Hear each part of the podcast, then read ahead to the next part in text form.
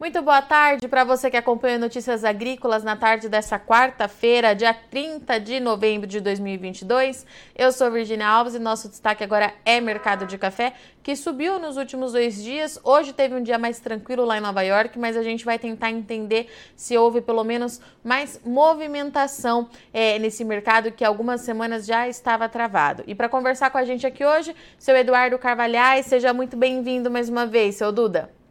Boa tarde. Seu Duda, aquela pergunta que eu faço para o senhor diariamente, né? O que está acontecendo no mercado de café? Ontem subiu é, consideravelmente, é, até bastante, pra, quando a gente compara com os últimos dias do mercado. Hoje teve um dia mais tranquilo. Como é que a gente explica isso, seu Duda? É, é difícil de enxergar isso porque é, as condições de produção, climas continuam bastante adversas e preocupando muito a área de produção de café no Brasil. Mas nós tivemos uns preços bem mais altos, o café bem acima de 2 dólares, e, e, e, justamente pela quebra da produção brasileira o ano passado o ano atrasado, e de repente com as chuvas desse ano que começaram, que vieram, a sensação primeira do, do, do, dos operadores lá fora do Brasil que desconhecem a produção de café foi de que estava tudo resolvido. Portanto, que o ano que vem nós deveríamos, o Brasil, o maior produtor e exportador do mundo, deveria ter uma safra cheia e estava tudo resolvido. E as coisas não são bem assim, não? ou seja, os cafeicultores tiveram muitos problemas com, com seus cafezais, eles foram bastante arrebentados em, o ano passado e o ano anterior, esse ano vem sofrendo, choveu bastante, isso é abriu uma florada bonita, a gente tem que sempre lembrar quando a florada é bonita demais, esse ano foi muito bonita, é um sinal de que, os, que o pé de café não está tão firme assim, está com menos folhas, e aí as flores aparecem, parece que nevou em cima do pé de café. Né? E acompanhando depois isso aí, veio a confirmação pelos cafeicultores, pelos agrônomos, pelos agrônomos das grandes cooperativas, de que a, as flores que ligaram, que vão se transformar em frutos, não foi uma coisa tão brilhante como parecia de início. É, e isso, no começo, o pessoal fora do Brasil começa a achar que isso é blefe de, de, produtor de café, mas vai se confirmando. Nós tivemos uma entrevista importante a semana passada, aí, até com vocês, o Carlos Augusto, é, presidente da cooperativa de Guaxupé, a maior cooperativa de café do Brasil e do mundo, ali no coração da produção de arábica do Brasil, dizendo isso mesmo. Que não se deve esperar uma safra de arábica brilhante o ano que vem. Pode ser boa, se o tempo ajudar, mas o tempo já vai mostrando irregularidades, você já vê por algumas regiões reclamando de falta d'água, outras com chuvas demais, ah, ah, as temperaturas oscilando muito, em algumas regiões começou a aquecer muito, em outras, como lá no Cerrado, você já tem tido dias de bastante calor. Tudo isso vai apontando que o ano que vem nós podemos ter uma safra de café possivelmente do tamanho dessa ou do ano passado, ou um pouco acima disso. Né? Mas eles derrubaram, porque também as condições para você carregar estoque lá nesse tempo mudou. Nós tivemos o, o problema da invasão da, da Ucrânia pela Rússia, a, a, subida do preço forte do preço do petróleo, que aumentou o preço dos combustíveis em todo o hemisfério norte, aqui também, mas estou falando em termos de condições do hemisfério norte, é, é, fez uma inflação que eles não estão acostumados lá, é, porque juntou com todos os problemas que eles tiveram com, com a a pandemia, com a Covid. Então você vê de repente esses grandes traders do mundo acostumados a operar com grandes volumes de café, soja, trigo, milho, de repente o dinheiro que eles usavam, o financiamento que eles usavam para isso, que tinha um custo por ano muito barato, esse custo multiplicou por 3, 4, às vezes até 5% em juros. Né?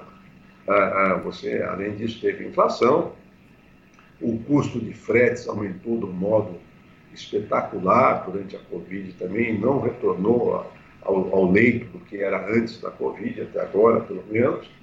Ah, ah, então ficou mais caro você eh, carregar estoques de café. E aí, quando o especulador mesmo o, fundo vê que eh, ouve falar que vai ter uma grande safra de café no Brasil no ano que vem, ele começa a ver que o custo de carregar esse estoque começa a ficar perigoso, ou seja, é caro carregar estoque, estão falando que ano que vem vai ter uma safra grande. Isso veio derrubando o preço do café assim, nesses últimos tempos, até que parece que a semana passada, quando foi se aproximando aí de dólar e meio, o livre a peso, o próprio especulador começou a olhar que aí o risco de você é, começar a estar vendido nesses preços aí começa a ser grande, né? Ao mesmo tempo que a realidade vai se impondo, quando as lideranças do café no Brasil vão dizendo, olha, esquece esse negócio de safra recorde de arábica o ano que vem. Então, acho que a situação que nós vivemos no momento é um pouco disso. A semana passada, se você somasse as altas e baixas do contrato de março, que é o mais próximo, deu 995 pontos de alta. Ah, aí na segunda-feira recuou 200 e pouco pontos. Ontem subiu forte de novo, hoje tem um pouco de alta. E eu acho que nós vamos ter esse ponto aí. Agora, eu, eu sempre digo, quando me pergunto de fora, se isso aí não é brefe dos produtores, primeiro que eu não sou agrônomo, não, e o Brasil é um país tão, tão grande na produção de café, que é difícil ter uma opinião firme nisso. Mas eu acho que quando os, as lideranças das grandes cooperativas vão alertando para isso, e principalmente os produtores de café que ainda têm estoque, resistem tanto em vender nos preços atuais, eu acho que essa é a prova maior que a safra do ano que vem não vai ser brilhante. Se o cafeicultor estivesse olhando para o seu cafezal e vendo que ia ter uma grande safra no ano que vem de café, ele estaria tratando de vender uma parte desse café agora. E não é o que acontece. Ele resiste, resiste e vende, porque todos têm contas para pagar. Tanto que quando chega no final do mês, nós embarcamos, os embarques brasileiros estão aí acima de 3 milhões ainda. Uma das grandes perguntas que se faz até quando o Brasil vai conseguir manter exportações nessa faixa de 3 milhões e meio de sacas mais ou menos. Lá durante os primeiros meses de safra, mesmo que tenha quebrada, isso é compreensível. Mas será que a partir de janeiro isso vai continuar? Essas são as perguntas que todo mundo faz, faz no momento. E isso veio aí empurrando o mercado e me parece que chegou num ponto que o risco de você ficar vendido aí para o especulador, para os fundos, começou a ser grande demais. E o mercado parece que parou de cair. Vamos acompanhar nos próximos dias. Agora, impressiona mesmo é a resistência à venda pelo cafeicultor brasileiro. Sai negócio. Um país como o Brasil não há dia que não saia negócio. Mas ele resiste e vende o mínimo possível para fazer frente às contas que estão se vencendo e segura o resto para vender daqui a pouco. Ele continua acreditando, ele olha para o cafezal dele, ele vê o custo de produção que cresceu, e ele, por enquanto, ele não acredita que vai ter uma grande safra no ano que vem, não. É isso que dá para enxergar no momento, com essas dúvidas todas, como é que vai ser esse inverno na, na, Europa, como é que vai ser o consumo, até agora não caiu. Aqui no Brasil, a BIC divulgou números a semana passada mostrando que o consumo também não caiu. Então todo mundo ah, o consumo pode cair. É, mas não caiu até agora. Agora, a produção de café caiu. Não é que pode cair, caiu. Né? Então, vamos ver como é que isso acaba. Outra coisa, é, nós estamos numa mudança de governo no Brasil, fica com medo do cafeicultor, como é que vai ficar a inflação, como é que vão ficar os juros, como é que vai ser o Brasil a partir de janeiro. Isso faz com que ele prefira ficar com o café também, né? que é um produto cotado em dólar. Tudo isso está dificultando o dia a dia do mercado físico. Seu Duda, era o que eu ia te perguntar. Nós tivemos uma recuperação ontem, subiu mais um pouco hoje, estamos ali é, 169, é, agora março 23. Esse ainda é um patamar, então, que não faz o produtor participar ativamente desse mercado ainda, seu Duda? Os negócios continuam muito travados? Continuam. Como eu disse para você, sai negócio. Não há tá. dia que não saia negócio. Faz bastante travado, porque o, o, esses são os preços de Nova York. E aí os diferenciais de venda do café brasileiro, que é uma coisa que o Brasil precisa trabalhar muito para diminuir esses diferenciais em relação aos cafés da América Central e da Colômbia. Eu não vejo razão para esses diferenciais estão largados, mas a nossa qualidade melhorou muito nesses últimos 20 anos, mas muito mesmo. Os nossos cafés não devem nada aos bons cafés da Colômbia, da América Central, e eles têm uma imagem no mercado internacional melhor e o consumidor está disposto a pagar mais caro.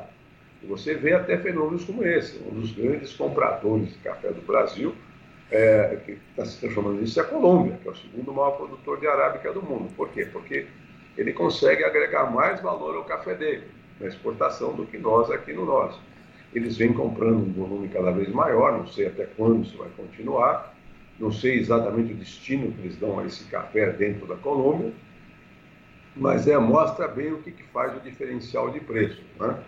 É, o, o, exportador vê o preço da, da cotação de Nova York, tira o diferencial, tira os custos deles, faz a oferta ao cafeicultor e ele, e ele recusa em vender.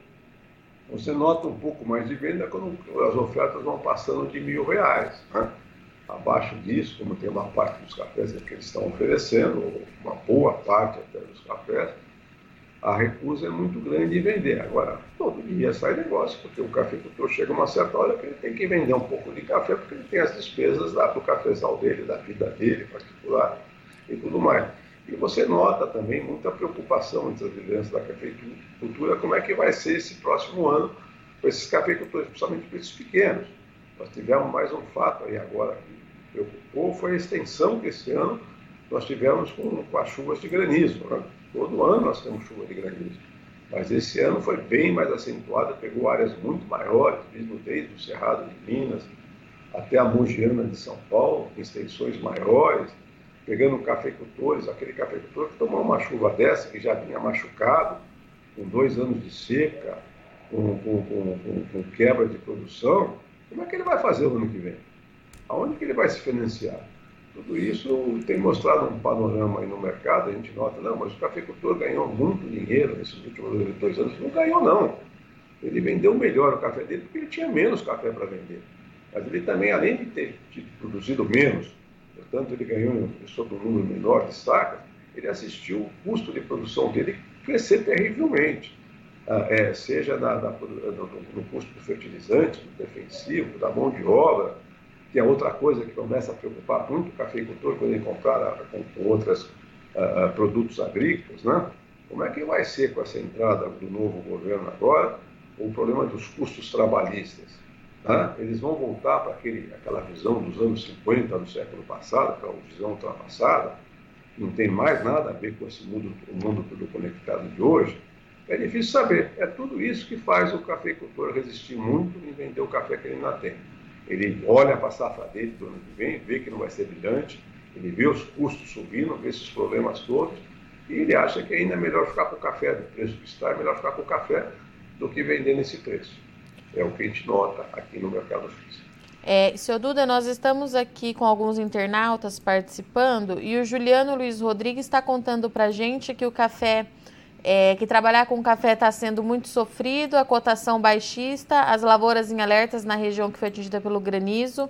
É, e aí ele pergunta para o senhor: será que veremos por esses dias uma reação de preço? A gente consegue fazer essa análise, seu Duda? Ou a gente continua com aquele cenário que toda vez o senhor fala aqui para gente, né? Vamos ter que avaliar o dia a dia do mercado de café? É isso, porque você não sabe o que está na cabeça do operador de bolsa lá fora. Com a informação que chega para eles, porque chega informação de todo lado também. Hoje em dia, com esse negócio de informação uh, em rede, né, você não sabe de onde sai a informação, da onde, da onde que aquele número veio. Você às vezes vê aí um banco do exterior, algum trader falando em safra do ano que vem no Brasil, de 65 a 70 milhões de sacos. Da onde é que saiu isso? Como é que ele conseguiu chegar nesse número? Ele precisa ensinar a Conab como é que faz para chegar nisso, né? Ah, ou seja, agora esse número impacta lá fora. Né? E, e, e, faz, e como eu disse, como custa também carregar um estoque lá fora ficou mais caro, você nota também o, do lado do, do, do, dos traders, dos operadores lá fora, muito cuidado em pagar mais pelo café, porque não sabe exatamente como é que vai ser o ano que vem. Né? Ah, ah, ah outra coisa, você nota esses sobe e desce com o preço do, do, petróleo, é uma coisa impressionante. É, sai uma notícia, o petróleo vem 5, 6, 7 dólares para baixo. No dia seguinte sai uma outra, lá vai ele 6, 7 dólares para cima. Sabe? É essa inconstância que nós temos nesse novo mundo, com essa informação muito rápida, com a facilidade de operar em bolsa para pequenos grupos, além dos grandes também, está dificultando muito a gente enxergar o que, vai acontecer com o mercado como físico. Esse café que todos estão perguntando aí para você, ele não quer saber só amanhã, né? ele tem contas para pagar, como é que faço? Invisto mais em café, não invisto, vou para outro produto que tem menos risco, como grãos. Sabe? Tudo isso está passando sim pela cabeça dos cafeicultores brasileiros. E diante desse cenário, seu Duda, qual que é a melhor orientação para esses produtores, né? É continuar acompanhando o mercado no dia a dia e fazer aquela conta de margem para fechar bons negócios? Como é que a gente pode orientá-los nesse momento? Olha, o único jeito de fazer uma orientação é essa, de aproveitar os bons momentos e vender um pouco. Às vezes não é o preço que ele queria, né? mas ele sentiu o mercado, sentiu que melhorou um pouco, ver as contas, não deixar para o último dia a venda dele, porque ele pode dar uma muito grande nesse último dia. Às vezes o produtor deixa, estica a corda, estica a corda e vende na última hora. Né? Mas é, é, é, é no alto jeito, aí vendendo várias vezes por ano, de acordo com o tamanho da sua produção, e vendendo aos poucos, e tateando esse mercado. E também olhar para a sua produção, é né, que eu disse. A, a, condição de um cafeicultor que deu sorte, está numa região que teve chuvas melhores, que ele não teve problema de geada, de, de, de, de granizo e tudo, é uma. Aquele produtor que tomou um granizo em cima está numa posição muito difícil. As lideranças já estão vendo como arrumar financiamento para eles e tudo, para ele conseguir repor o cafezal dele. Tá? Então, agora, não dá para enxergar, não dá para dizer, olha, semana que vem o mercado vai subir. Eu não consigo enxergar isso e acho que ninguém consegue. Eu brinco muito, você sabe disso, e quem disser para você que sabe o que vai acontecer está muito enganado. E, seu Duda, eu queria que o senhor comentasse um pouco, um pouco sobre essa relação da, dos diferenciais em relação aos cafés da Colômbia, porque o Brasil tem feito, é, nesses últimos três anos, pelo menos, que eu acompanho o mercado de café, uma ação de promoção de imagem lá fora é, muito grande, né, para mostrar a sustentabilidade, a qualidade dos cafés produzidos aqui dentro. É, esse é um trabalho de longo prazo, seu Duda, que deve dar resultados. Como é que o senhor avalia essas ações para a gente tentar diminuir esse diferencial em relação ao café colombiano? É, isso aí você tem vários problemas. Né? O primeiro problema é na cabeça do consumidor final. Né? Se você pergunta para um trader lá fora por que, que ele paga 20, 30, 40 acima para um café é, colombiano contra a Bolsa Nova York, que quer pagar 20 pelo café brasileiro, ele fala que o problema é que quando eu vendo esse café aqui fora, também eu consigo melhor. E o torrador que paga isso, ele põe o rótulo do café dele, do café daquela origem, e consegue vender a um preço mais alto. Isso é uma verdade. É tudo uma. Então nós temos que trabalhar junto com o consumidor, uh, junto uh, aos formadores de opinião lá fora, como os baristas, como as cafeterias, mostrando o que cresceu, o que melhorou a qualidade brasileira nesses últimos 20, até mais de 20 anos. Tá? Nós começamos a investir muito em qualidade a partir do início dos anos 90. E que deu resultado. E, e você sente isso nesse Seminário Internacional do Café, quando vem esses baristas, esses pequenos compradores de fora, como eles ficam bem surpresos quando eles percebem como tem qualidade no Brasil e como essa qualidade é consistente, ano após ano nós temos que continuar fazendo esse trabalho. E a outra coisa também, é, temos que envolver nisso a nossa área diplomática, nós temos que, é, ou seja, é um trabalho de mudança da imagem do café brasileiro no mundo. Né? Ele sempre teve essa imagem de um café mediano, um café que era só, só valia pelo volume, e nós estamos transformando isso. Só que a gente produz café desde é, a primeira muda chegar em 1727, e nós só começamos a falar mais em qualidade de bebida, que é outra coisa, porque a qualidade também vem mudando muito no conceito desses novos consumidores aí pelo mundo todo, né? É, nós só começamos a falar muito em qualidade a partir do início dos anos 90. Antes você via as pesquisas todas dos nossos centros de pesquisa, ele olhava um pouquinho para a produtividade, para a resistência à praga, resistência à seca, ah, esse era o foco da nossa pesquisa, né? porque era isso que era importante, fazer volume. A partir de um certo momento que uh, apareceu, apareceram esses novos consumidores, esses novos, principalmente a partir dos anos 80, se falando em máquinas de expresso, saiu, deixou de ser uma coisa de algumas regiões da Itália, veio para o mundo, quando se falou, começou a falar mais em café gourmet e tudo, e o consumidor começou a olhar mais para isso, nós começamos a investir. Então, é, é, nesse tipo de pesquisa, é, e para aumentar não só a produção brasileira, a produtividade por hectare, tudo isso, mas também a qualidade. Começamos a falar em fermentação controlada, começamos a falar em cereja descascada, que foi a, o grande salto que o Brasil deu em qualidade, nos cafés naturais, de colher eles com mais maduro na árvore, tentar secar temperaturas mais baixas, todo esse rol de, é, de lição de casa que nós fizemos no último tempo, nos últimos 30 anos, resultou dessa qualidade média muito maior do, do, do, café brasileiro. Hoje, se você pegar os grandes compradores de cafés de qualidade no mundo, o grande fornecedor deles é o Brasil, seja para Nespresso, seja para Starbucks, seja para a Costa, na, Inglaterra, qualquer um. Você pode pegar qualquer um dos grandes compradores de café arábica de qualidade você vai ver que o grande fornecedor desses cafés para eles é o Brasil. Agora, os nossos os, os traders, a, as indústrias já sabem disso. Nós temos que fazer o consumidor final saber disso também. Aí sim a gente vai poder cada vez mais tentar diminuir esse diferencial do café brasileiro em relação ao café da América Central e da Colômbia. Seu Duda, obrigada, viu, pela disponibilidade do senhor em vir conversar aqui com a gente. Já deixo o convite aberto, o senhor sabe que o escritório Carvalhais é de casa aqui no Notícias Agrícolas. Até a próxima. Até a próxima, boa tarde.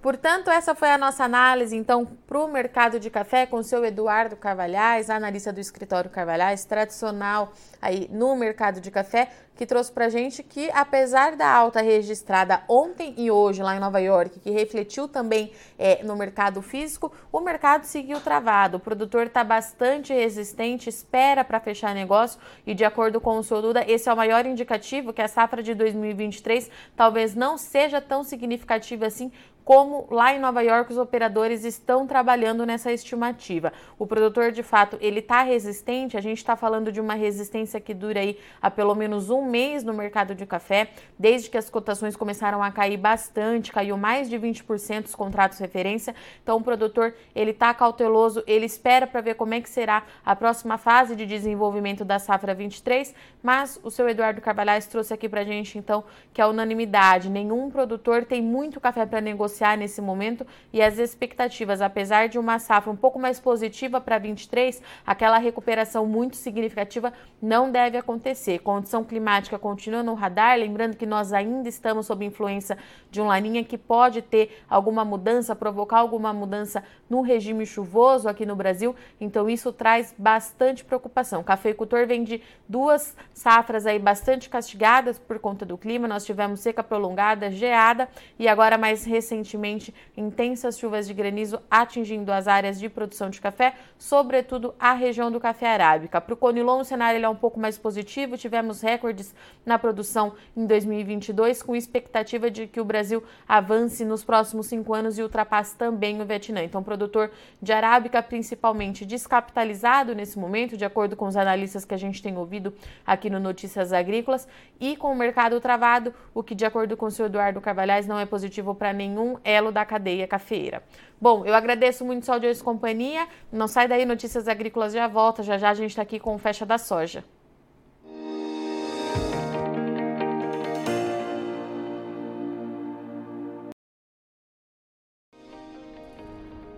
Se inscreva em nossas mídias sociais no Facebook Notícias Agrícolas, no Instagram arroba Notícias Agrícolas e no nosso Twitter arroba Notiagre.